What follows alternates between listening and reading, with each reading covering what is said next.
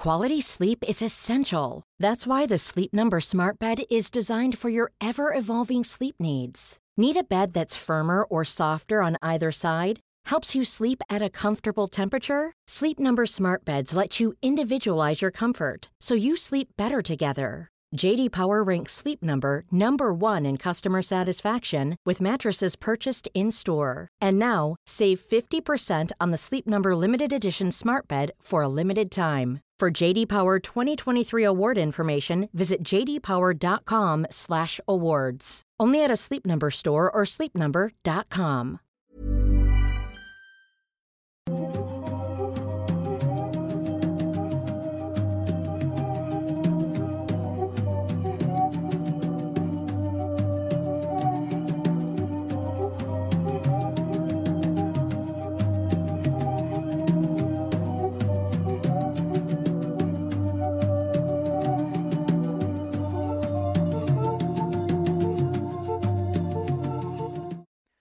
a todos, sean bienvenidos a una noche más de Noctámbulos, un sábado más de este hermoso podcast que tenemos ya más de... ¿Cuánto tiempo tenemos con esto? Pues un chingo. Mucho tiempo. Bueno, mi nombre es Emanuel Morales y también me acompaña como siempre el señor Kevin García. ¿Cómo estás, Kevin? Acabamos de cumplir hace como dos semanas, dos años, ¿cómo no te acuerdas? Es que me acordé que cumplimos años, pero no creo si eran dos o tres. Ah, ok, va. Bueno, bueno, estoy muy bien, estoy el día de hoy bastante bien, emocionado por el episodio del día de hoy. Creo que ahorita estábamos mm, platicando un poquito de los temas que vamos a, a traer, bueno, que vamos a mostrarles, y creo que van a estar chidos, creo que va a estar interesante, entonces estoy emocionado y también feliz saludando a la gente que nos está acompañando ya en este momento en vivo a través de YouTube. Y también agradecido con los que nos escuchan en Spotify porque la verdad es que está bien chido que nos han hecho, nos han mantenido ahí en el top de México también en este podcast y en el de Historias de Mundo Creepy. Así que gracias chicos, un abrazo. Y pues nada, estoy contento. Muy, muy contentos los dos. Gracias a la gente que ya se está uniendo. Gracias a, también a Eddie que está aquí detrás de cámaras asegurándose de que todo salga bien. También a Meme que está detrás de cámaras sin asegurarse de nada, pero ahí está. Muchas gracias. Gracias también a nuestros amados moderadores que están poniendo el orden y todo eso ahí en, en los comentarios. Y a los gracias miembros. a los miembros del canal también, que pues están siempre apoyando ahí con sus hermosas insignias y sus superchats, que qué chido que ya YouTube los deja enviar un mensajito y así, está, está muy padre. Eh, que por cierto, ya muy pronto, eh, yo- más bien creo que para la siguiente transmisión ya es un hecho que vamos a tener dos nuevos emojis para los miembros. Uno, buenos. bueno, no hay que spoilear, no hay que No, pero, pero están, buenos. son dos o tres, no me acuerdo, Son creo tres. que son tres, ¿verdad? Ok, van a Son tres porque ya se unió más gente y ya podemos tener pues acceso a más beneficios, digamos. Sí, YouTube como- ya no como más, más emojis. Y bueno, también eh, les recordamos que si quieren enviar sus eh, tweets a través de Twitter, obviamente, con el hashtag Noctámbulos Podcast, lo pueden hacer y los vamos a leer al final del programa. Vamos a estar eh, pues leyendo lo que nos envíen, al igual que sus superchats y los comentarios que nos tengan aquí respecto a los temas. También los invitamos a unirse a nuestros grupos de Facebook Noctámbulos Podcast, donde hablamos cosas de aquí de podcast. Los habitantes de Mundo Creepy, donde se habla más del tema del canal así como principal, ¿no? Que es el terror. Y también el Escuadrón Subnormal, que es más si se quieren reír y entretener un rato, por allá pasarán muy, buen, muy buenos momentos viendo memes y así. También ya regresó sin máscaras ni corbatas. También ya volvió. Ya tenemos dos episodios. se por volvió ahí. a ir, nada, Y se volvió a ir. No, ahí estamos todavía. Ya se subieron dos episodios nuevos. Así que... Ah, y voy a, voy a hacer spam de una vez. Síganme, tengo un nuevo canal acerca de música, donde estaré subiendo mi música muy pronto, todavía no, pero muy pronto. Así que pueden suscribirse o pueden esperarse a que suba algo y luego ya suscribirse una vez que vean que sí les gustó la música. La verdad creo que también está bien. Pero bueno, me- eh, está como Emanuel Morales, así nada más, aunque probablemente haya más canales ahora que se llamen así. Pero les- luego les dejo el enlace.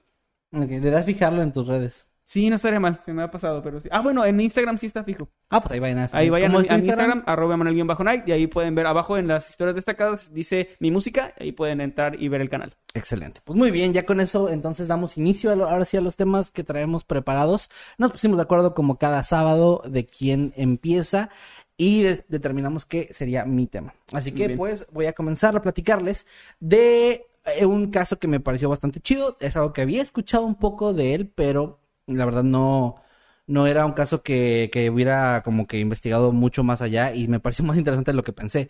No sé si has escuchado hablar del llamado monstruo de Flatwoods. Mm, no. Eh, ¿Tiene que ver con flatulencias o no? No, fíjate que debería El tener- monstruo de las flatulencias. Ese, es- soy yo. Pero no, eh, es un monstruo que apareció en un- un- una ciudad del mismo nombre, en el condado de Braxton, en Virginia Occidental, Estados Unidos. Que siempre me ha dado un poco de risa como es este es país, estado, condado y ciudad. Es, está más complicado, pero bueno. Esto ocurrió en los años 50, específicamente el 12 de septiembre del año 1952 a las 7.15 de la noche. Un grupo de jóvenes residentes de esa ciudad estaban eh, jugando en el césped de la escuela primaria del mismo nombre, Flatwoods. Y estos chicos eran Neil Nunley, Tommy Heyer y los hermanos Edward y Freddie May. Estaban ellos ahí pues pasando el rato, jugando, y de pronto una luz brillante apareció en el cielo y cruzó de un lado a otro con una velocidad impresionante, según describieron, hasta que pareció que se estrelló contra la ladera de una colina, ubicada dentro de la propiedad del granjero local llamado Bailey Fisher. Estos chicos que realmente investigué las edades, traté de ver qué edades tenían, pero no está especificado, solo que son como adolescentes estaban sorprendidos y también fascinados de lo que estaban, lo que acababan de presenciar y decidieron correr hacia la zona para ver si podían, pues, ver qué estaba, qué había pasado, ¿no? Como, de, digamos, tener una, eh, pues sí, como una experiencia un poco más cercana a lo que acababan de ver, estaban curiosos más que temerosos. Y en el camino hacia esta propiedad estaba la casa de los hermanos, de los hermanos May, por lo que decidieron entrar antes de seguir con su camino y contarle a Kathleen May, que era su mamá. Sí, la tía May. La tía May. Sí. Bueno, en este caso la mamá. Pero supongo que debe ser tía de alguien. Pues sí. Bueno, e, ellos este, entran y le cuentan esa historia que acaban de vivir. Ella les cree, les dice que bueno, los va a acompañar. Y al mismo tiempo también nos acompañó un hombre llamado Eugene Lemon, que era un guardia nacional. No sé realmente eso qué significa. Como bajo, bajo, no, pero bajo qué contexto es lo que tampoco, fíjate, está raro porque si mencionan que ahí estaba, o sea, no sé si estaba con la mamá. no, no quiero ser el que especule esas cosas. Sí, vamos, vamos. Sí, sí, estaba ahí vistiéndose el señor. Eh, guardia Nacional, no sé si se referirá a Guardia de Parques Nacionales como guardabosques. Puede ser, puede, pero aunque no, no, venía como Ranger en lo que estuve leyendo tampoco, que es como los, los mencionan, ¿no? Pero bueno, digamos que este, no, no era un... Es que creo que la Guardia Nacional también existe así como tal. Sí, sí, sí, creo que sí. Y creo que no tienen como tal cual una digamos, o sea, si, si cuenta como Guardia Nacional, pero no está en función, entonces no podría ser como algo que haría un policía. Y eso lo digo porque más adelante en la historia ya se involucran las autoridades tal cual. Pero bueno, no me, no me voy a adelantar. Estaba este hombre llamado Eugene Lemonade. Y también, mientras salieron todos, pues dijo... Espera, eh, Lemonade, así como... Lemon. Ah, como limón. Entendí como de limonada. Ah, no, no, perdón, estaba Eugene Lemon estaba ahí. Ah, es que dije Lemon ahí. Me está pasando lo de Masked aquí otra vez. sí. Bueno, también se, les unió a esta aventura, por llamarlo de alguna forma, Richie, que era el perro de la familia, y que dijo, bueno, ¿por qué no? Si todos están saliendo. se, siente como película así, ochentera, ¿no? De unos niños se encuentran algo y van, y el amigo de la mamá va también con ellos, y un perro. Un perro, sí. Les faltan en bicicletas nada más. No sé si fueron en bicicletas, eso no lo menciona, pero sí dice que llegaron a la cima de una colina donde Nunley dijo que habían observado lo que parecía ser una luz intermitente de color rojo.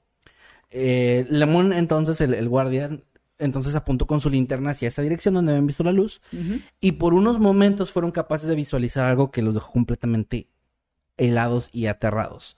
Era, o parecía ser, una criatura que según dijeron por estimaciones medía al menos unos 3 metros de altura, muy grande, que tiene una cabeza en una forma extraña, como puntiaguda, como si fuera esta, mm, el símbolo de espadas en, en la baraja inglesa, algo así lo, lo mencionaban, y que tenía también como una forma de capucha. Tenía una cara roja y redonda, y esta criatura parecía portar una especie de vestido oscuro de metal. Algo, algo así lo, estaban describiendo. Sus extremidades, al parecer, estaban como retorcidas y al final de las mismas poseían unas garras. Y lo que parecían ser sus ojos tenían un brillo entre naranja y verde muy extraño. Eh, esta criatura, según ellos vieron, estaba de pie, no estaba como levitando. Y a su alrededor se podía distinguir una extraña y repugnante neblina, que sí alcanzaron a oler incluso, por eso lo de repugnante, y bueno, es importante para este punto de la historia mencionar que cuando se realizaron posteriormente las entrevistas a los testigos, a todo este grupo de gente, la descripción de la criatura llegó a tener algunas variaciones y esto va a ser importante más adelante. Pero bueno, después de haber sido iluminado por, eh, por la linterna de, de Lemon, la criatura realizó una especie de silbido que también lo describieron como un siseo y posteriormente se comenzó a deslizar, así lo dicen, a una alta velocidad hacia donde el grupo se encontraba. O sea, como que los estaba atacando directamente hacia ellos se, se dirigía. Obviamente el grupo de chicos y los dos adultos se asustaron, huyeron y entre todo el caos incluso el guardia dejó caer su linterna y pues se fueron, ¿no? No, no, no se quedaron a ver qué pasaría. Algunos de los miembros del grupo, después del encuentro, horas después, comenzaron a experimentar náuseas y vómito, así como irritación en la garganta. Síntomas que persistieron durante algunos días después. Y aunque algunas, eh, durante algunas investigaciones se mencionó que esos podían ser efectos secundarios de la histeria, también es importante aclarar que estos son signos de exposición similares a los que provoca el gas mostaza. No necesariamente tendría que ser eso, pero puede explicar también esa neblina que vieron Sí. y el efecto que les causó. Aunque también no le afectó a todos. Todos lo describieron como un gas o una neblina eh, repugnante y, y rara, pero no le hizo efecto a todo el mundo. Eh, los dos adultos del grupo, la señora May y el señor Lemon, informa, el señor Limón, bueno, informaron el incidente con las autoridades locales, como te decía, quienes rápidamente registraron la zona, incluso durante esa misma noche se acercaron a la zona y la registraron. Eh, como parte de este grupo estaba el alguacil local y un oficial que comenzaron a investigar sobre informes de un avión que se había estrellado cerca de esa zona, o sea, informes recientes en ese mismo, en ese mismo día. Pero eventualmente se percataron de que el incidente de aviación no había tenido, o al parecer no tenía ninguna relación con el, el avistamiento de la criatura. Era algo que primero se teorizó un poco por lo de la luz y todo esto, Sí. pero luego dijeron que, no n- tenía nada que ver. sí, parecía que no, no tenía nada que ver. Y aunque en un inicio los informes que mostraron decían que no habían encontrado nada inusual en el sitio, al día siguiente se descubrieron supuestamente unas marcas de deslizamiento, así las, así las describen, en el campo, en la zona donde se Co- hizo. Como lo que habían dicho que escucharon una especie de algo arrastrándose, ¿no? Algo similar, exactamente, sí. Y también encontraron un depósito o un, sí, una especie de, de, sí, de líquido extraño y gomoso, así lo, también lo describen de una forma un poco extraña. Ok, me quedaré callado. Estos, estos, estos hallazgos se convirtieron, de hecho, o sea, esta parte donde primero no hay nada y luego ya sí hay estas cosas, se convirtieron como en la evidencia principal de algunos entusiastas del fenómeno ovni que tomaban esto como, como la prueba definitiva de que había sido un platillo volador el que había ¿En qué aterrizado. año era esto? Perdón, los 50. 1952. Ok, sí estaba en auge todo lo de los, los ovnis, ¿no? Estaba empezando más bien a estar en, en auge. Ajá, En películas y todo eso. exactamente. Entonces sí había muchas personas como eh, que les gustaba este tema y decían que estas eran las evidencias, aunque estas evidencias pues nunca tuvieron pues no mucho sustento, no hay como que fotografías de eso ni nada, son cosas que se describieron en informes Eran nada más testimonios. nada y más. testimonios, ajá. Esta noticia se difundió con mucha rapidez y apenas unos días después, la familia May y los demás testigos ya habían sido entrevistados por diversos periódicos nacionales y por programas de radio, provocando que este pueblo estadounidense, bueno, esa ciudad pequeña estadounidense, eh, se convirtiera en algo, pues, que todo el mundo volteó a ver. Y recibió la visita incluso de muchos investigadores y aficionados de lo paranormal que en esa época pues, se dedicaban como ya a todo esto. Entre los que, bueno, se encontraban algunos de los que aseguraban de esas pruebas, ¿no? Pero no había realmente una prueba. En medio de todo esto surgieron más declaraciones, específicamente dos avistamientos más que les voy a platicar. El primero fue por parte de una mujer llamada Audra Harper, que aseguró haber visto una criatura con una descripción similar a la que dijeron los, los May pocos días antes del avistamiento en la granja Fisher. Ella afirmaba haber visto a la criatura mientras caminaba por un bosque que estaba ubicado cerca de su hogar en la ciudad Heaters, que está ubicada a unos 8 kilómetros al norte de Flatwoods, muy cerca de ahí. La mujer se dirigía, según esto, esa noche hacia una tienda cercana acompañada de una amiga. Ellas habían decidido cruzar por una especie de atajo en el bosque porque el camino principal, o al menos lo mencionan así, estaba como en muy mal estado y con muchos, eh, sí, como de tan- de tan- en un estado tan malo que era muy difícil caminar por ahí. Dijeron, mejor nos vamos por el bosque. Y ya dentro del lugar notaron en cierto punto que a la distancia había una especie de bola de fuego que obviamente llamó su atención, pero Sí. eh, esta, esta mujer, Harper, dijo, creyó que era como algún vecino, tal vez estaba realizando una fogata o algo similar. No, no le dio como una importancia muy grande porque realmente no era algo tan inusual en un bosque. Sin embargo, mientras estaban platicando y cuando volvieron a, ver para como por curiosidad regresar a, a la vista donde estaba esta bola de fuego, ya había desaparecido. Y en su lugar se encontraba una figura. Esta figura era una especie de silueta muy grande, similar a la de un ser humano, pero que poseía, poseía características que dejaban en claro que no era una persona. Harper y su amiga corrieron entonces aterradas, escapando entre los árboles y las rocas hasta que finalmente perdieron a la criatura de vista. Otro avistamiento del segundo fue reportado un día después de lo acontecido en la granja, el 13 de septiembre. Esto fue en Strange Creek, que está es un- también un pueblo que está ubicado a unos 32 kilómetros al sur de Flatwoods, un poquito más lejos. Esa noche, George y Edith Snitowski, una pareja que tenía a su bebé de 18 meses de edad, se encontraban conduciendo por el área rural entre Clay y el condado de Braxton en la ruta número 4, cuando de pronto el automóvil, así andando, se apagó y se detuvo pues lentamente.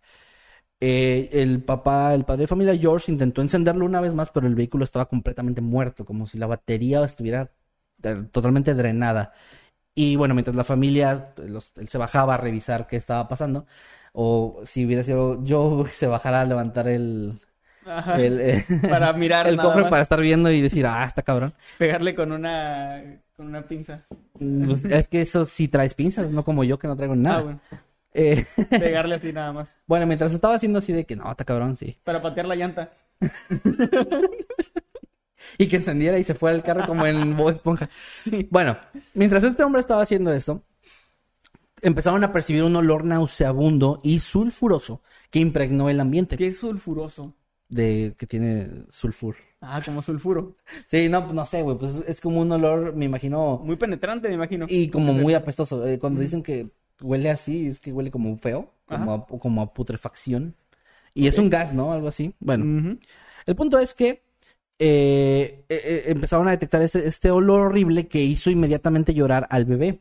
Y en cuanto pasó esto, se hizo presente una luz muy intensa que lo cegó por unos momentos.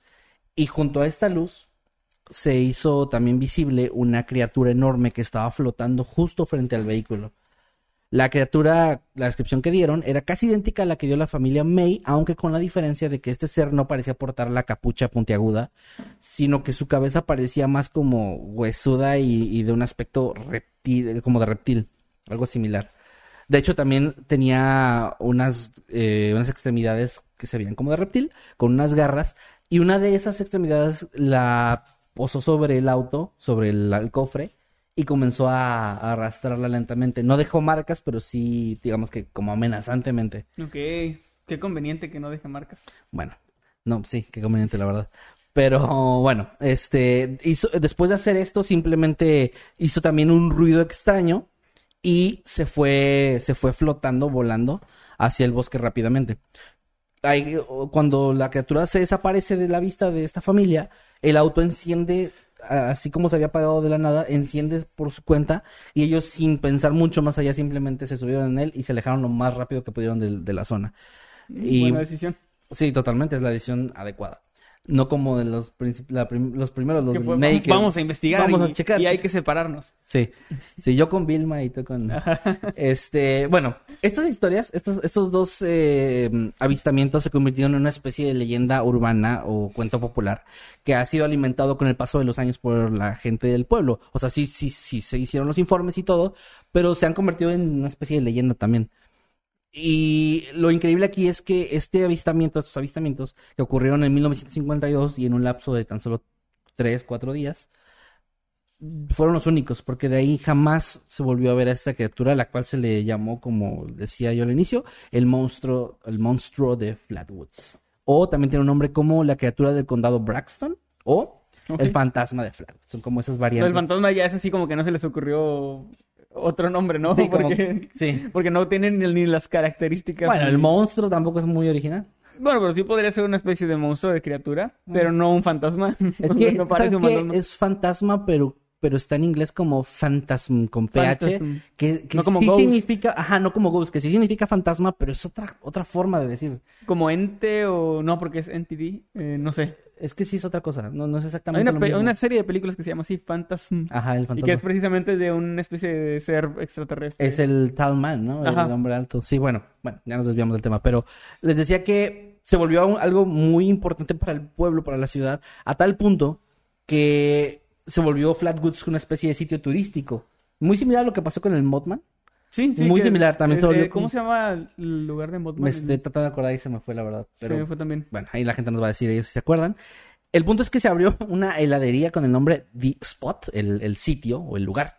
Donde mm, es posible actualmente todavía adquirir una sesión de fotos al lado de una pintura de esta criatura.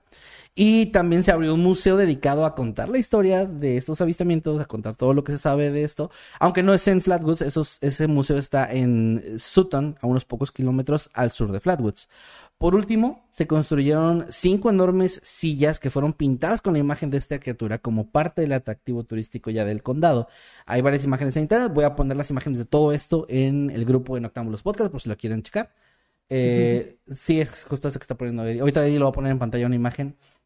Lo spot. pusieron muy colorido, de hecho, o sea, hay, hay diferentes, este, pues sí, diseños de la criatura, pero hay una que tiene muchos colores como verde, naranja, que ahorita van, va a aparecer en pantalla para los que están en vivo o en YouTube. Y bueno, obviamente, pues sí se volvió como todo un, un, un hito para la gente de Flatwoods y de, y de lugares aledaños, pero, pero, y esta es la parte en la Ahí que... está la imagen. Ahí está la imagen. ahí está su brazo. Saluda, monstruo de Flatwoods. Güey, para los de Spotify ya, ya los tenemos Sí, hasta la madre, güey. Ya van a quitar su follow y no los culpo. Bueno, les decía, pero lamentablemente no puedo dejar la historia ahí si hay algo más, que es algo muy Ok. importante y es donde se derrumba todo el sueño. Ay, No, no. tanto, porque realmente es más como una explicación que se intenta dar más que un- alguna evidencia que, haga- que desapruebe. Resulta que en ese año estaba grabando la película El monstruo de El monstruo de. No, no tanto así. Se metieron en el set sin saber. De de hecho, es algo súper curioso que no sabía que existía. Ahí te va.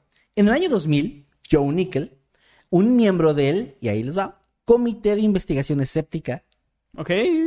ni puta idea que existía, concluyó que esta luz brillante que reportaron los testigos el día 12 de septiembre probablemente se trataba en realidad de un meteorito, el cual de hecho está registrado que se observó en, en tres estados, incluyendo también Maryland y Pensilvania, y obviamente eh, Virginia Occidental. De igual manera, explicó que la luz roja pulsante se trataba de una baliza de navegación o de peligro para la nave, de estas eh, como an- especie de Sí, sí. antenas que parpadean para alertar a los aviones, ¿no? Sí. Y estas lo, lo, lo dijo, lo explicó de esta manera porque desde el lugar donde habían sido este, reportados los avistamientos eran visibles estas, estas balizas, o sea, se podían ver. Sí, sí, podía explicar. Lo cual también, de hecho, también puede explicar por qué había como esta iluminación o esta, este enrojecimiento, tinte rojo en el rostro de- del supuesto monstruo. Ahora, ¿qué, qué era entonces el monstruo? Según explican estas personas, eh, y por la descripción que se dio de los testigos, se llegó a la conclusión de que, basándose en los sonidos y el movimiento descritos, al igual que el patrón de vuelo, se trataba realmente de una lechuza grande. Era, era realmente un animal, o sea, un animal que estaba ahí. Este hombre, Nickel, No, no sugirió... lo, no lo describieron también como reptil. y? Ahí te va. Este hombre sugirió que la percepción del grupo aquella noche había estaba distorsionada principalmente por el estado de ansiedad y por pues ya tenían una, una idea preconcebida de qué iban a encontrar desde que monstruo. vieron el, la, la luz, ¿no? No tal cual un monstruo, pero sí como algo extraño, paranormal. Sí, sí podría ser. Y, y ahí te va por qué, por qué se llega a esta conclusión. Como mencioné antes, que les dije que iba a ser importante, cuando se les hicieron las interroga- los interrogatorios o las entrevistas, como le quieran llamar, los testigos no pudieron ponerse de acuerdo en varios detalles, como uno súper importante, ¿tenía extremidades o no? Algunos decían que sí, otros decían que no, pero Mm. los que decían que sí, digamos, si yo decía que sí, tú también, decían, bueno, descríbanlas, las describían diferente. Entonces ahí también es donde, bueno, no queda claro, pues, realmente qué fue lo que vieron, ¿no? Estas conclusiones, de hecho, no son, o sea, eh, no nada más este comité de investigación escéptica lo cree, sino que son investigaciones que han sido compartidas y aceptadas por muchos investigadores, incluyendo, y esta creo que es la parte que cierra casi todo, la Fuerza Aérea Estadounidense. Lo- los investigadores de la Fuerza Aérea Estadounidense concluyeron junto con este comité que sí, eso fue probablemente lo que pasó, como una serie de circunstancias extrañas que, eh, perdón, una serie de circunstancias que les parecieron extrañas a estas personas, pero que pues tenían una explicación más sencilla de lo que parecía. Y repito, la evidencia de esa marca de deslizamiento y de esa cosa gomosa, pues nunca se encontró. O sea, se dijo, se reportó, hubo testimonios, pero Un homeless que estaba por ahí. está gomoso.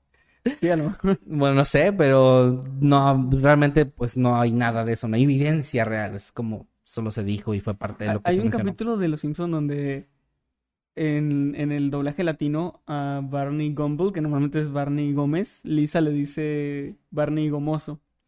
O señor Gomoso. Sí, me acuerdo. Es muy, muy extraño. Nada que ver, pero me acordé. Sí, no, no, absolutamente nada que ver, pero está chido el dato. Eh, ¿Qué significa gomoso? ¿Es de de goma? Pues como gomoso, así como pegajoso. Mm, ok, bueno. Sí, gomoso, qué raro. Eres muy gomoso. Gumble, ajá. Bueno, el punto es que ahí termina la historia. Les decía, al final del día, como siempre, ustedes pueden llegar a la conclusión que quieran, creer lo que quieran creer. Pero pues este comité de, de, De escépticos. de escépticos dicen, no creo. Qué raro, ¿verdad? Pero pues sí, este, es como una explicación que se le da. Aunque eso obviamente no quita que pues es algo interesante también, es algo pues también chido. Y por ejemplo, eso es, o sea, esa explicación, y si lo notaron los más, los más avispados, fue para el encuentro con los May y sus amigos. Pero no explican los otros dos tampoco. Esos y, y lo- los dos fueron reportados después del primero, pueden ser gente que se quiso aprovechar, pero supuestamente uno tomó lugar días antes y el otro un día después. Entonces, también está Pero un es que es como raro. días antes, pero alguien, pero lo contó después, ¿no? Ajá. Es como decir, ah, eso que le pasó a estas personas en, en Bueno, que vi en la tele, de hecho, esta a mí me pasó, pero antes, ¿no? Esta mujer de apellido Harper lo que dijo, y eso sí lo, lo leí, no lo, no lo noté aquí, pero sí lo leí, es que había mencionado que como lo que vio, y pues si lo, si recuerdan la historia que conté de lo del bosque y eso, mm, sí le pareció extraño, pero no le pareció como algo tan así, o sea, sí inusual, raro, como que vio algo, pero no estaba O segura. sea, los medios fueron los que Ah, inflaron ahí la historia. No que le inflaron, ella. No que le inflaron, más bien como que ella al, al escuchar el otro caso, que se volvió mucho más popular, dijo, ok, pues yo vi esto también, o sea, no es la gran cosa, pero, pero pues también ahí está, ¿no? Como que, digamos, puede ser alguien aprovechado, que solo Más está... bien parece como que vio algo que le pareció extraño y lo conectó y quiso como que... Y se hizo una conexión ahí. Ajá, como que quiso expresar eso. Sí, nada también. más. Y el otro de la familia y el bebé, pues ahí sí no sé. Creo que no suena aprovechado porque normalmente cuando alguien se quiere aprovechar, trata de sacar algún tipo de, nego- de negocio de ahí o pone Ajá. un lugar llamado The Spot o así. Sí, el de la heladería, no sé quién sea el dueño, pero qué hijo de puta. Que de que aquí fue. Qué chingada. Bueno. De como hecho, esos hoteles California que dicen que ahí se escribió la canción cuando no es cierto porque ya dijo la banda que Y ya los demandaron. y que me estaban pendejeando ahí en los las de cinco canciones que no hablas de lo que crees de que no si hay un hotel California en mi ciudad y ya los de, de Eagles demandaron a ese hotel de tu ciudad por andar mintiendo así que de nada. video y comentarios de hace como cinco años y tú y no lo voy a superar nunca porque no puede ser Ok. que no, no están bien informados Lo que te iba a decir es que la- algo que se me, me, me resaltó bastante y que esta- estaba como esperando el momento donde apareciera heroicamente fue el dueño de la granja. El señor eh, Fisher nunca... andaba nunca pescando andaba... No, andaba sacando juguetes. Pero no, no, me refiero a que él, él- él sí podría ser el que pudo haber hecho algo como más turístico del lugar y así, pero la propiedad es privada. En la actualidad no se le permite el paso a la gente porque es una propiedad privada. Y no se le sacó como provecho a eso. O sea, lo, lo de la heladería y este lugar y las sillas no están ubicadas sí no ahí. no tiene que ver con él No, o sea, fue como la, fue más bien fue como la gente alrededor que vieron una oportunidad de negocio, pero los involucrados tal cual, ninguno forma, forma parte de estas cosas, o sea, de estas cosas donde pues, un negocio de por medio, ¿no? Entonces también ahí pueden, pues ya ustedes, repito, ustedes sacarán la conclusión, ustedes pensarán o crearán lo que ustedes quieran, pero me pareció un caso súper interesante y también por las imágenes que vi, que les voy a, repito, las voy a poner en el grupo de Noctámbulos, me parecieron, me pareció muy chido, es un diseño muy chido de un, de un ser, de una criatura, está bastante como aterrador, de hecho está en la miniatura de este video en YouTube, y no sé, me gustó bastante el caso, me, me pareció interesante, un caso que la verdad no conocía muy bien, pero que me gustó, y ahí quedó mi tema. Muy bien, pues muy buen tema, muy interesante. No había escuchado yo nada de eso, o sea, no, no conocía el caso. Y me, me gusta mucho esa atmósfera cincuentera de estas historias. Sí. Se me hace muy chido porque me imagino así todo como de la Lo del época. carro, ¿sí te lo estabas imaginando, Sí, viejito? sí, sí, obvio, un- así larguito, ¿no? Sí. Este está, está bastante chido, muy buena, buena historia. Y aprovechamos este eh, entre, comercial. Eh, para decirles que, para recordarles más bien, pues que se suscriban a este canal si no lo han hecho, que hacemos noctámbulos cada sábado a las 8 de la noche y también que eh, nos sigan en Spotify, que nos den follow y en Amazon Music, no sé si también se sigue, pero bueno, que nos escuchen si quieren en Amazon Music, en Apple nos Podcast, sigan. en Deezer, en, en todas esas plataformas. ¿Y qué más? ¿Hay más avisos? Eh, pues no, no, realmente es todo. Este, les recordamos, nada más, eso no es tal cual un aviso, que los tweets están apareciendo en pantalla. Los que quieren participar pueden us- usar el hashtag Noctámbulos Podcast. Y también vamos a estar leyendo algunos. También sus superchats los vamos a leer al final del tema de Manuel. Y también sus comentarios que están dejando ahí en el chat en vivo también los vamos a leer. No crean que no leemos. Definitivamente sí. Y también, pues ahí dejen también si tienen alguna opinión o teoría de lo que acabo de mencionar o de lo que va a mencionar el señor Manuel. Déjenlo, todo bienvenido. De hecho, nos encanta cuando ustedes nos dejan ahí información que le, que le da más sustancia, que le añade a, la- a los temas. Es muy chido, así que gracias. Y pues ahora sí, Manuel, ¿listo con tu tema? Muy bien, listo. Voy a abrir mi- mis notas. porque entonces no hago. está listo. Listo, estoy listo. Muy bien. Eh, ah, precisamente hablando de, este, de estos temas que toqué con lo de las canciones. Hace algunos años ya se hicieron muy populares una serie de videos en el canal acerca de canciones y su significado, ¿no? O sea, la- el significado que habían tenido los autores o en lo que se han inspirado al momento de escribirlas y que muchas veces las personas pues las oyen y no Ah. saben, no conocen la historia. Es esa serie de videos donde tú hiciste varios y luego un canal sacó exactamente los mismos y tiene como 12 millones de vistas. Sí, eso, ese, ese mismo. Y el video de ellos no lo tiraron, pero el de nosotros sí. El de nosotros sí nos lo tiraron. ¿Sí es ese? Sí, esa, Ah, ok. Nada más quería saber si era ese. Sí, es eso. Gracias por, por la por el limón en la herida. Eh, y bueno, sí, fue algo que, que me gusta muchísimo hablar. O sea, me gusta mucho ese tipo de temas sobre música. Lamentablemente, pues ahora es un poco difícil porque es necesario mostrar fragmentos de la canción y todo esto porque como que le quitas bastante si solamente lo describes. y ya no se, ya no se puede. O sea, Sí, sí. en la parte donde dice papara, papá, papá, papá. Güey, ya ni los covers, o sea, eso no es un cover, pero... No, ya no, ya no te dejan ni subir covers. O sea, si, si tú, por ejemplo, que tú tocas guitarra y cantas, dijeras, bueno, es esta canción y la cantas un poquito, también. Ya no se puede ni así, güey. O sea, no, no hay forma. Gracias, YouTube. No, de hecho, bueno, ayer lo, lo puse en Instagram, pero también aprovecho para decir que cuando yo saque mi música, que eh, pues la, la van a poder oír y eso, me van a dar como una herramienta para yo poder banear canales. Entonces, si ustedes la usan, pues los voy a, borrar.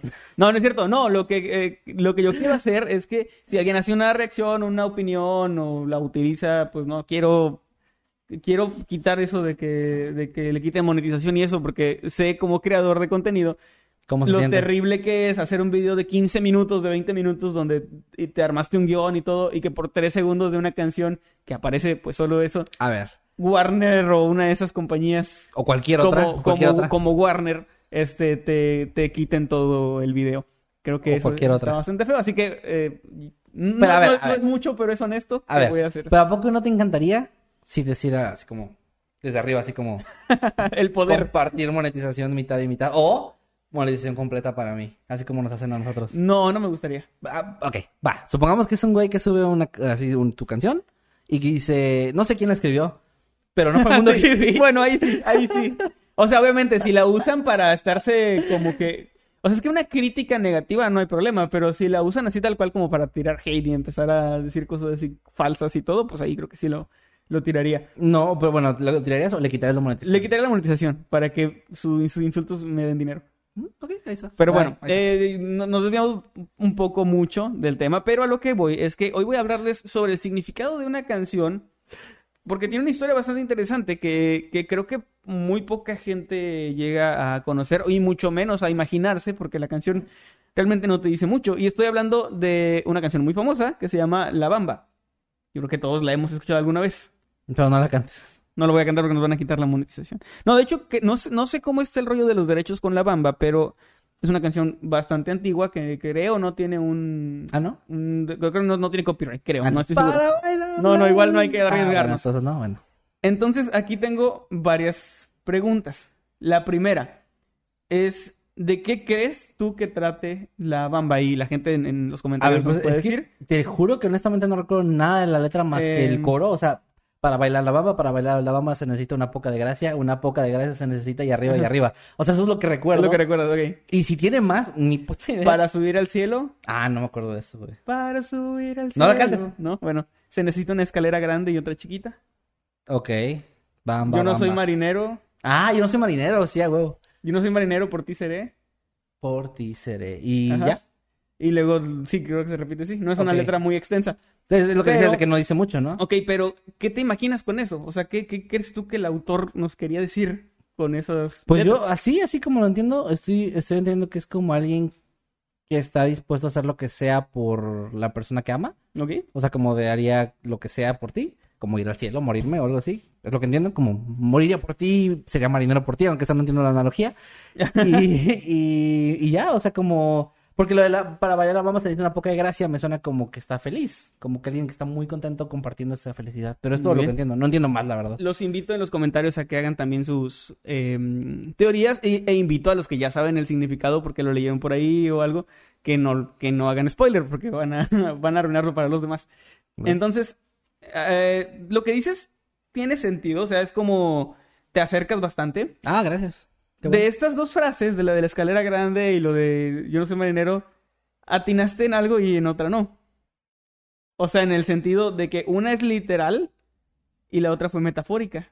Ay, no, no la tiene el del barco, ¿eh? Pero no te voy a decir cuál. Y esta eh, ahorita más adelante sí lo voy a hacer. Ah, ok.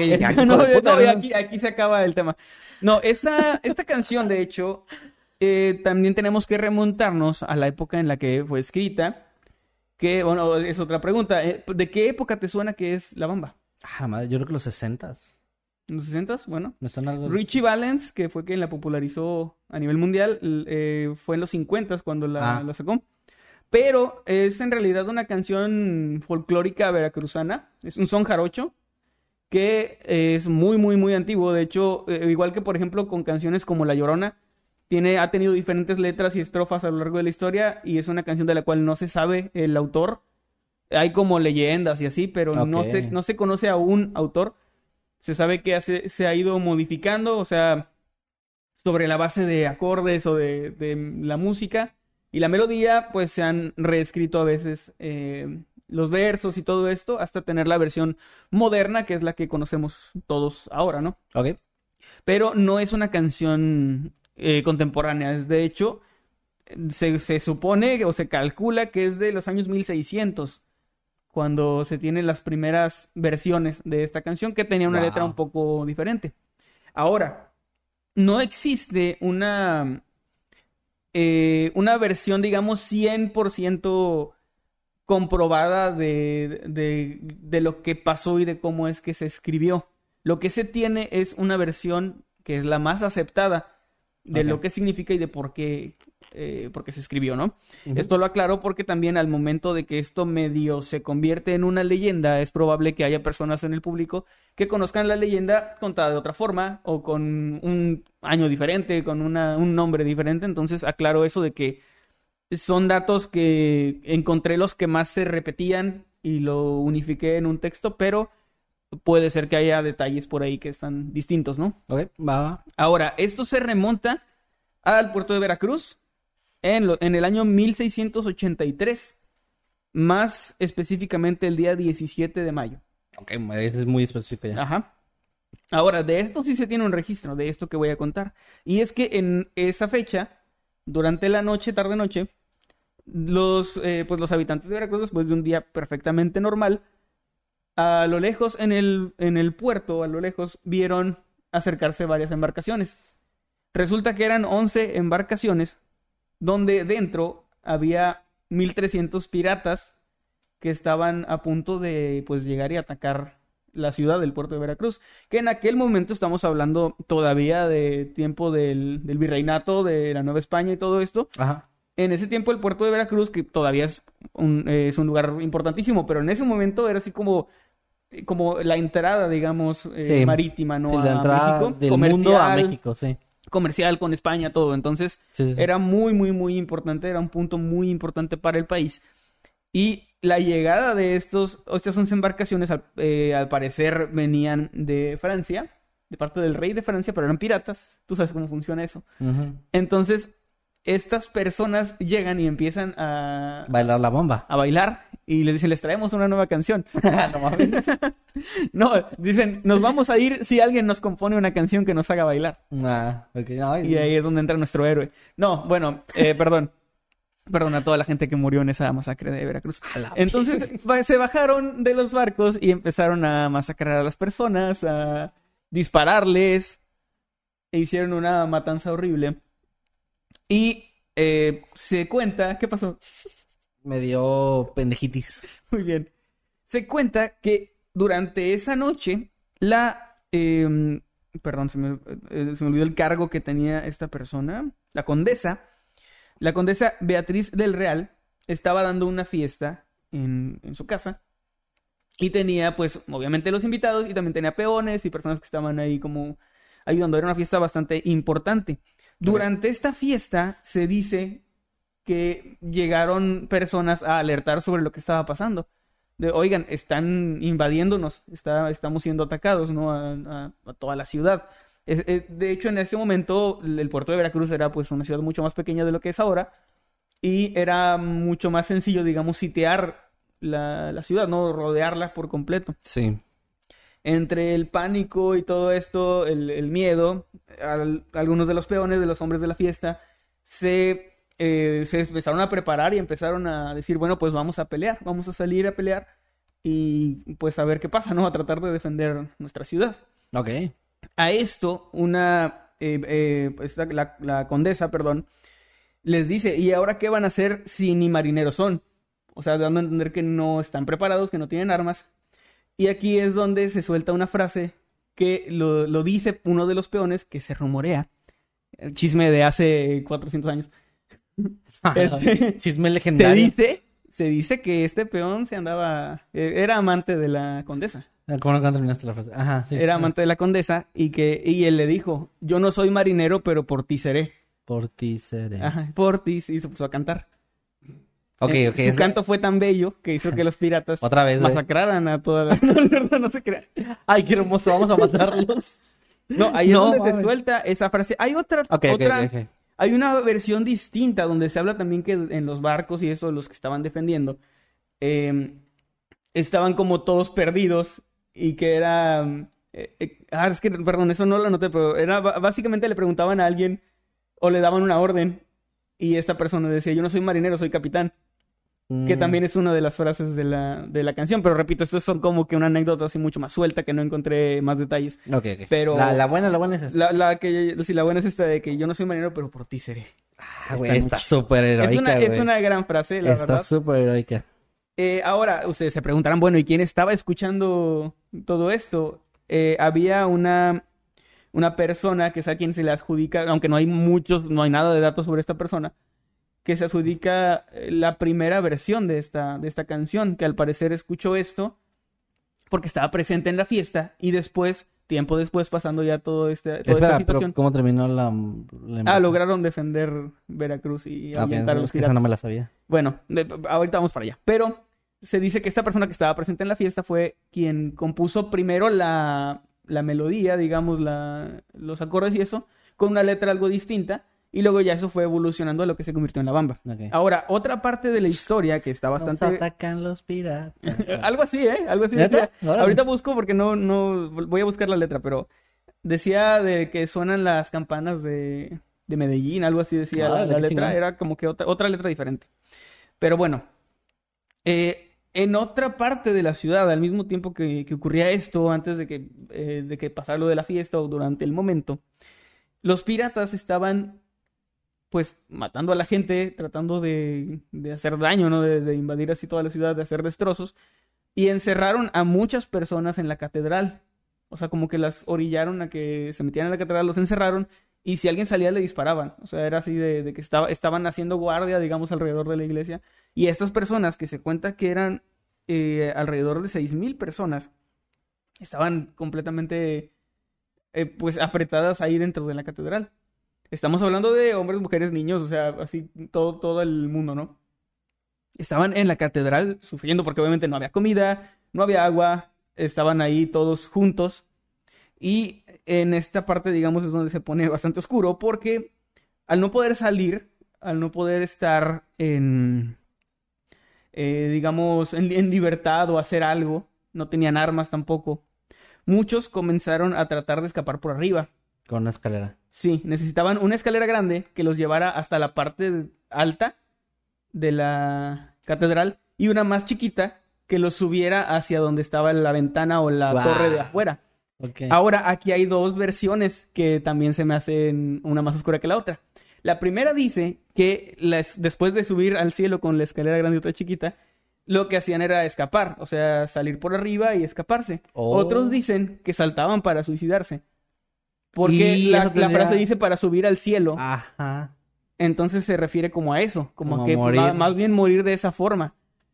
Para ya Wow. dejar de estar ahí sufriendo, ¿no? Pero eh, eso está bastante, bastante oscuro. Está muy, está cabrón, sí. Y Pero está eh, muy interesante, la verdad. Sí, o sea, eso es una historia así muy, muy fuerte, pero te digo, hay registros de esta invasión, hay registros de todo eso.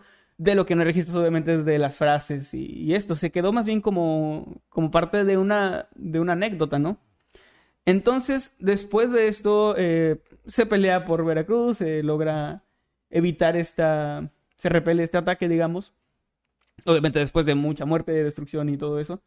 Y es cuando esta persona hace esta canción una vez que, que ganan, como una especie de festejo. Y también se dice como burla hacia, al virreinato, porque se hablaba mucho de la incompetencia que tuvieron al momento de defender Veracruz, cuando ellos eran en ese momento quienes mandaban en el país.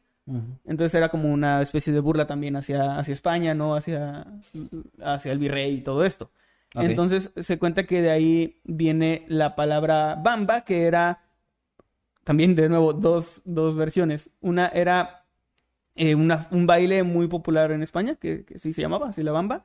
Y otro dice que viene, permíteme porque es aquí, de la palabra bambarra, creo que así, que significa, o era una palabra viejita en España para llamar a alguien tonto Ok. que era algo así como una especie de burla. De eso no hay tanta información, porque no se sabe exactamente de cuál, de dónde viene esta, El nombre. si ese es el nombre tal cual de la bamba, pero pues esa es la historia de, de estas frases de la canción que luego, tiempo después, se volvió muy popular, te digo, en los años 50 y ahora pues ya es parte de, de, digamos, de cómo la gente en el mundo identifica a México.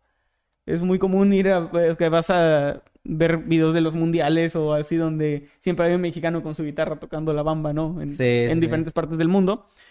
Es Y parte de nuestra cultura, bien es- sí, es parte ya de nuestra, sí, nuestra cultura, nuestra cultura musical y en general. Y me parece que es una historia muy interesante porque también es parte de nuestra, o sea, esa canción es también parte de nuestra historia tal cual como país, como, como nación. Y pues es algo que quería compartir con ustedes y ahí queda el tema. Excelente, la verdad, muy interesante, güey. La verdad está muy chido. No, no, no tenía ni idea de que tuviera un. pudiera tener un, un trasfondo tan profundo. Suena como esas canciones que no dicen nada. Sí, como que- para bailar, ¿no? Es algo así. Ahora, ahora échate la historia de la Macarena. Muy bien, Macarena. No, no, no sé. Bueno, pero ahí está para otro próximo episodio. No, pues muy chido, la verdad. Muchas gracias por compartir y pues hay que la gente que nos diga. Estaba ahorita medio viendo comentarios de que ya estaban dejando ahí en el chat de, de que les estaba gustando la historia y de que qué bonito lo de yo no soy marinero, pero por ti Pero seré. por ti seré, sí. Eso, es lo- eso es lo que más me destacó, como que esa, es como que una historia de amor ahí. Le dijo, por ti, baby, sería marinero. Y le dijo a otro, quisiera. Bueno, pues muy buen tema, la verdad, Emanuel. Y ojalá que les hayan gustado los temas que trajimos el día de hoy. Ahí comenten, por favor, dejen sus opiniones o sus memes. Eh, yo creo que ah, se me está ocurriendo un meme en la cabeza. Me gustaría poder hacerlo el de, de lo, lo que dijiste de los piratas. De que, ah, ahí están cantando la, la bomba. mátenlo, mátenlo. De Willy de los Simpsons. Sí. Así, así me figuraron los chingados Así piratas. sería, así sería, más o Los menos. chingados. ¿De dónde eran los piratas? Dijiste de. De Francia, bueno, de- se dice que ellos iban como diciendo, ¡Viva el rey de Francia! Así que se, Ah, se- bien. se cree que venían de Francia. Ok, el rey de Francia. Se tenía como esa teoría, ¿no? Esa, teoría, Ok. esa teoría loca. Sí, que viva. Este, bueno, pues con eso llegamos al final. Entonces, ahora sí vamos a leer los superchats que nos ha ha estado dejando la gente y los eh, tweets también, pero primero los superchats. Va, ¿quieres leer? Sí, voy. A ver, voy a empezar. Aquí está. El primero nos lo envió Sailón, que nos mandó 20 pesos y dice, otro gran sábado, a ver qué temas salen y una carita feliz. Pues ojalá que te haya gustado los temas que trajimos el día de hoy. Uno, uno aterrador, uno más como histórico, que también es súper interesante. Así que ojalá que te haya gustado y gracias por el superchat. Un saludo. Muchas gracias. Le mandamos un saludo a Norman Flores, que acaba de unirse como habitante infernal. Eh, pues bienvenido, Norman. Disfruta de tus stickers y ponlos por ahí de tus emojis. Y pronto hay nuevos emojis, así que, pues bienvenido.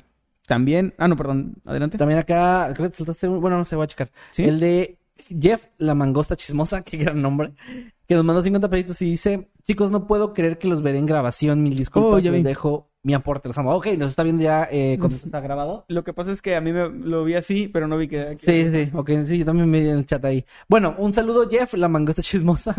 Saludos, muy buen nombre. Y pues gracias, ahí un saludo en el futuro. Dinos qué tal, cómo están las cosas. Ya se acabó septiembre, no tembló. Por favor, que dígame que no tembló. Y un abrazo. Y pues Cylon también nos manda otros 20 pesitos. No, ese sí es el mismo, ¿no? ¿Es el mismo? Sí, ese es el mismo superchat, ¿no? No, bueno. Ah, sí, sí, sí. Ya Porque vi. tiene el mismo texto. Ok. Ay, bueno, saludos a Silent. No importa, es culpa de Eddie.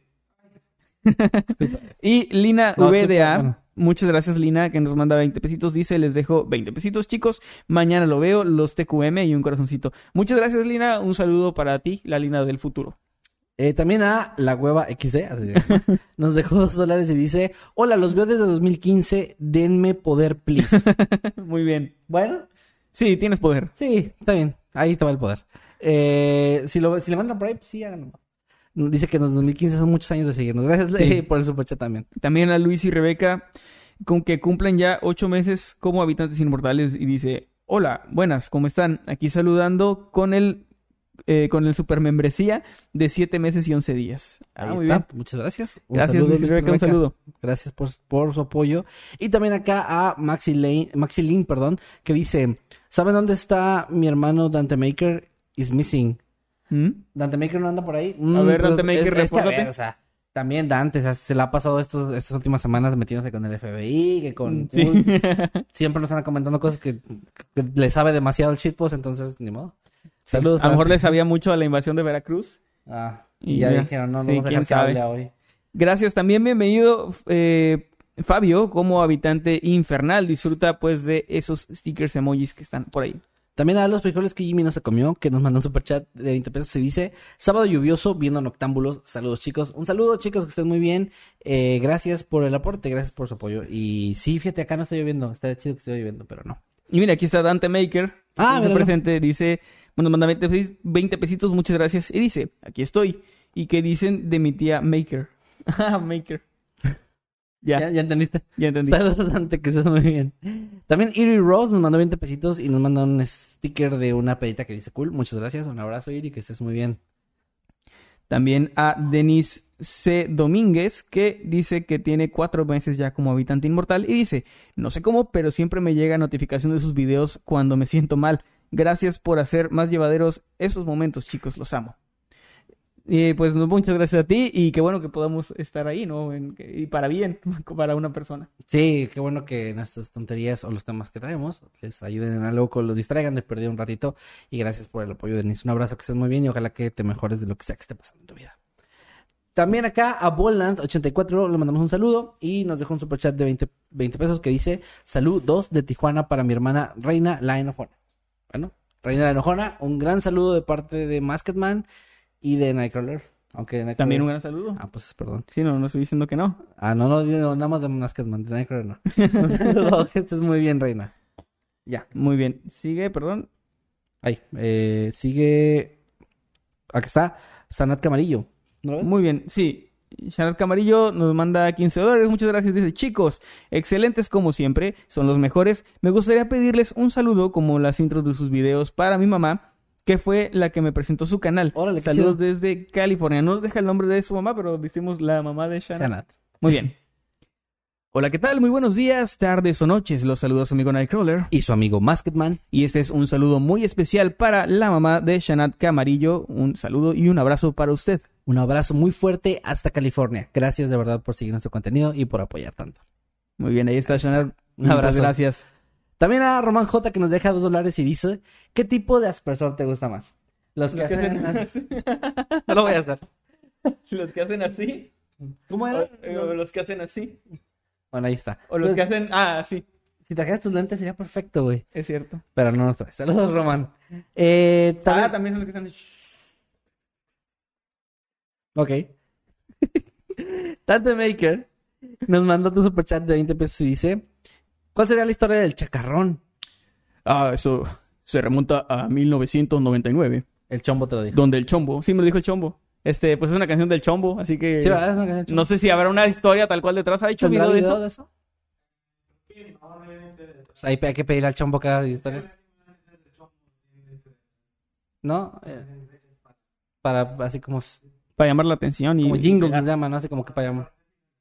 Ok, pues, Muy bien. Pues bueno, Saludos al chombo. saludos al chombo. Y aquí MasterBas23 nos manda 10 eran pesos. No, Matt Sebas. Matsebas, perdón. Lo Dije que pedo saliendo otro. Matsebas23. Y nos manda 10 queda PN. PEN, siempre se me olvida. ¿Cómo funcionara mejor, más lento, güey? ¿Qué es PN? ¿Qué es PN? No me Dime. acuerdo, güey. ¿Qué, es- qué, es- ¿Qué era, Son soles peruanos, ¿no? ¿Son soles peruanos? Bueno. Explicarle, por favor, antes de que quedemos más. bueno, mal? un saludo para los dos. Probablemente lo va a decir aquí. Desde Lima, Perú. Puta madre, nunca aprendí. Güey, dos, a- dos años, güey. Dos años haciendo este programa y nunca pudimos primero leer chingados textos antes de decirnos pendejas de que qué es PN. Saludos Bueno, a los dos desde Lima, Perú. Solo para comentarles que la historia que más me gusta de su canal es lo que vive en la muñeca. Ah, Siempre que lo escucho me quedo, me queda un sentimiento muy inquietante. Muchas gracias. Eh, Matsebas. Matsebas 23. Un, un saludo y un abrazo. Emanuel hizo eso porque tiene la nariz puesta para los de Spotify. La nariz de payaso se la puso porque por la pendejada que hicimos.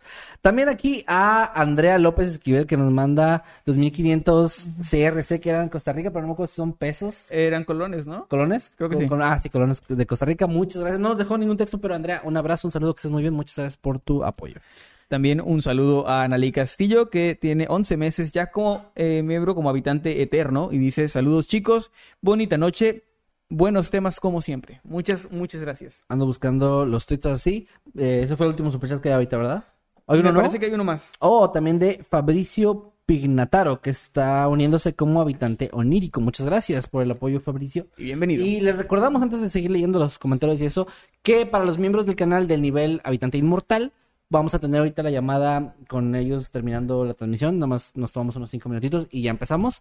Y eh, tenemos un tema muy interesante el día de hoy, que vamos a hablar de leyendas urbanas y de leyendas urbanas locales, o sea, que nos Sí. cuenten De ahí desde de su, su ciudad, ciudad, de, platicar de acá de de las que hay. calle. de las que hay aquí en Matamoros, por ejemplo. También. O en nuestro, donde, de nuestro barrio donde vivamos. Va a estar chido, les va a gustar.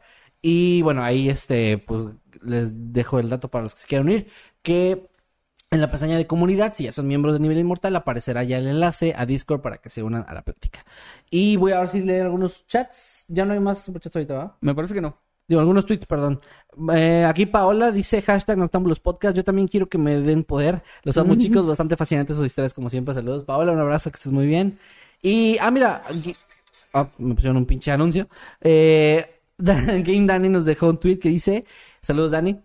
Yo opino que fueron mis aliens que se me escaparon y yo no los recupero. Postdata, denme agua para mi trabajo. Hashtag Noctámbulos Podcast. Es que Dani, bueno, lo podemos, ¿los podemos medio spoilear o no lo medio spoileamos? Mm, va, sí, poquito. Vas tú, porque yo soy muy pendejo para spoiler. Muy bien. Eh, Dani, Ok, espero que ya. yo soy peor. Es que no sé cómo decirlo para que es medio spoilear o es spoiler. spoiler? Medio spoiler. ¿Cómo se medio spoilea? Dani nos va a ayudar, nos ayudó. Con algo. Dani nos ayudó con eh, las animaciones del intro para el Resurrectorio Maldito y también de despedida, pues eh, las que vieron donde están los zombies en el cementerio. Y nos va a ayudar con otras cosas. Muy bien. Ya, no dije Suficiente. nada. Muy bien. Pues, Eh, muy bien. A ver, por aquí en los comentarios. Dice Steve del Carmen, alguien se saltó las clases de escritura socioeconómica. Por- ah, por lo de... Por lo de las monedas, sí, no tengo ni puta idea de monedas. No, perdón. no, no me las salté, nunca las tuve. O sea, no, no existe esa clase. No estén inventando clases. Dice acá Gray, hashtag no estamos los podcasts. La, ma- la bamba suena, la letra y la música y está Mr. Increíble feliz. Y luego el trasfondo, Mr. Increíble todo dark. A la madre, sí. Sí, Sí, pues, ahí es. está un dato para los que no saben, él lo va a retirar, ese me gustó mucho ese meme. Dice acá Sandra, hashtag notamos los podcasts, el tema de Kevin me había parecido escucharlo en otro lado y fue en Señales Podcast. Ustedes y ellos son geniales. Ah, pues no sabía que nuestros amigos de Señales Podcast ya lo habían hecho, pero vamos a tener que ponerles un copyright ahí. Pues sí, vamos a tener que tumbarle su, su podcast. A un No, saludo saludos, Pepe y a Oscar, Pepe y los Oscar. amamos. Saben que los amamos de Sí, forma saben sí. homoerótica. Ahí nos mandamos memes siempre. Eh, también nos intercambiamos memes. Sí, a veces me, me va con ellos, a veces nos mandan a Viene su para meme. acá, nos mandan al suyo, sí. Sí. Un saludo a Duamet Morán, que nos pide saludos. Un saludo para ti, Duamet. Dice acá, también Gray dice, hashtag Noctámbulos Podcast, gente de Spotify teniendo que usar su imaginación cada vez que Noctámbulos se hace algo visual. Perdón, cierto. Perdónenos. No lo, no lo pensamos, lo sentimos mucho. Eh, mira, por ejemplo, acá dice Vanina Zagarna, Zag- no, perdón, Vanina Zagarnaga, perdóname, hashtag Noctámbulos Podcast, sulfuroso se refiere a que contiene azufre, ah, eso es lo que yo Ah, ahí está, y es un olor como a huevos podridos, gracias. Y, y fíjate que es lo que, porque dicen también eso cuando aparece el diablo. Ah, sí que huele a azufre. a que voy a sufrir, pero es un olor sulfuroso. Gracias, muchas gracias. Ven, siempre tengo que nos agregan O a, a cosas ahí. huevos podridos, dicen, ¿no? A huevos podridos. También aquí... eh, Ah, mira, Game Danny dice, solo diré, ayuda, me tienen trabajando en el sótano. Ay, no debiste leer eso. Bueno, eh, Andrés G. Céspedes dice, hashtag Noctámbulos Podcast. Hola, soy Andrés y los veo siempre desde Costa Rica. Hoy estoy cumpliendo años y me encantaría un saludo con voz de narrador. Los amo. Andrés Céspedes. Antes. Muy bien. Hola, ¿qué tal? Buenos días, tardes o noches. Los saluda su amigo Nightcrawler. Y su amigo Masketman. Y este es un saludo para Andrés Céspedes. Muy, muy feliz cumpleaños, perdón, iba a decir otra cosa. Muchas felicidades y que estés muy bien. Felicidades, que ya acabaste el saludo. Ya sé, pero no, no lo pude evitar. Nada, muchas felicidades, Andrés, que te la pases muy bien, que te la pases chido, que comas mucho y que te den muchos, muchos regalos. Un abrazo, hermano. Y bueno, ¿hay algún, algún otro que quieras leer por ahí? Dice, jaja, ven cómo aprenden de nosotros, dice Diego Tobía. También, eh, hola chicos, me saludan, dice Gema, Gema Cristina García López. Claro que sí, Gema, un saludo para ti, un abrazo. Gracias por tu apoyo. Y pucha, llegué súper tarde, parece, dice Steffi B. Pues ya algo tarde un poquito. Oh, muy poco. Eh, espera, ahí hay un... No, no, nada, estaba viendo mal, perdón. Bueno, pues ahora sí, ya con eso nos empezamos a despedir. Ay, ¿Cómo mira, ves? perdón, es que Gema también nos dice, hola, los veo desde que tenía 14 y voy a cumplir 18. Ah, mi, mi vejez. Me voy a volver polvo aquí. como en Avengers. Ajá. No manches. Bueno, no es tanto. Hay gente que se ha dicho de, de como de 12 años. De que 12 ahora tienen- tengo 22. Bueno, de ahí. No sé dónde los veías porque de- del canal tiene 8 años, pero... Pero 20 sí. O sea, si alguien nos empezó a ver a los 12 y ahorita tiene 20, sí tiene sentido. Sí, sí se puede. Ay, qué miedo, qué miedo. Y bueno, pues con esto creo que llegamos ya al final Ah. del programa de hoy. Me está dando una crisis. Muchas gracias por habernos acompañado. Ojalá que les hayan gustado los temas. Ya saben que pueden ir a Noctámbulos Podcast, a- Al al grupo de de. Noctámbulos Podcast para ver ahí los memes y todo eso, para, para hacer sus propios memes y compartirlos. También estaría muy chido. Y también se pueden unir a los habitantes del mundo creepy y los, de- los demás grupos como Escuadrón Subnormal. Y eh, gracias de nuevo a nuestros moderadores, gracias a Eddie que está aquí detrás de los controles, a quien pueden encontrar en todos lados como Arroba Eddie Secker. arroba Eddie Secker, otra vez. Y también a Meme, que lo encontramos, Meme Parreño, que lo encontramos en todos lados como... Así como la, la gaveta. Facebook e Instagram como arroba meme parano, Twitter como arroba paranomame, TikTok como arroba meme.parano y YouTube como meme parano. Porque ¿por qué le pondríamos el mismo en todas? Mejor que batallen Sí, ustedes. Y, A mí me encuentran como arroba Emanuel-Night en todos lados. y a mí como arroba que más que man en todos lados. Pero sí sigan a meme porque está subiendo contenido bien chido en Sí, TikTok. la verdad sí. Buena es fácil. ¿Mi qué? Ninguna cosa buena llega fácil. No. ¿Sabes qué se me olvidó también? Ok, muy bien. Bueno, ponles arroba Ángel Seckerman, ya no lo están usando. Bueno, Sí, está disponible, está disponible el nickname. Muy bien, eh, pues gracias. Recuerden que cada sábado a las 8 es noche de Noctámbulos. Nos vemos aquí la próxima semana para más temas interesantes, para más equivocaciones mías probablemente. Y pues y más patrocinios perdidos. También, como el de Warner. Cuídense mucho, nos vemos después. Que estén muy bien. Bye. Adiós. Oye, los de Warner son los... No mames. Sí, güey, por eso me sacó de Es que dijiste lo mismo.